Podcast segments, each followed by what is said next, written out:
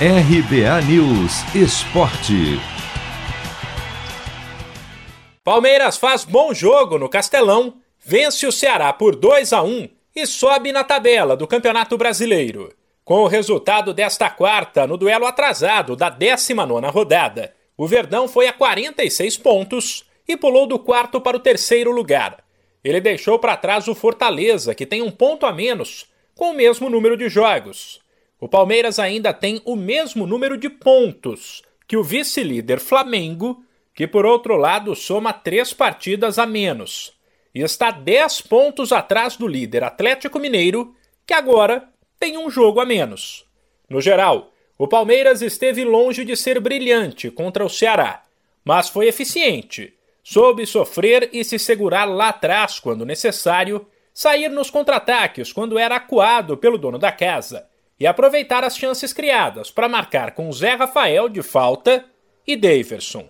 O técnico Abel Ferreira deixou o Castelão satisfeito com a atuação da equipe, que aparenta ter superado a crise e começa a dar sinais de evolução, de olho também na final da Libertadores, no mês que vem. Olha, agradou-me, agradou-me que o Palmeiras tenha ganho aqui 24 anos depois, uh, procurando jogar bem, procurando ser equilibrado, procurando não abdicar daquilo que os meus jogadores sabem fazer, que é jogar futebol, que é não abdicar da bola sempre e quando o adversário não é melhor, que é o caso, uh, e terem coragem para, para arriscar, para jogar, é isto que eu peço aos jogadores.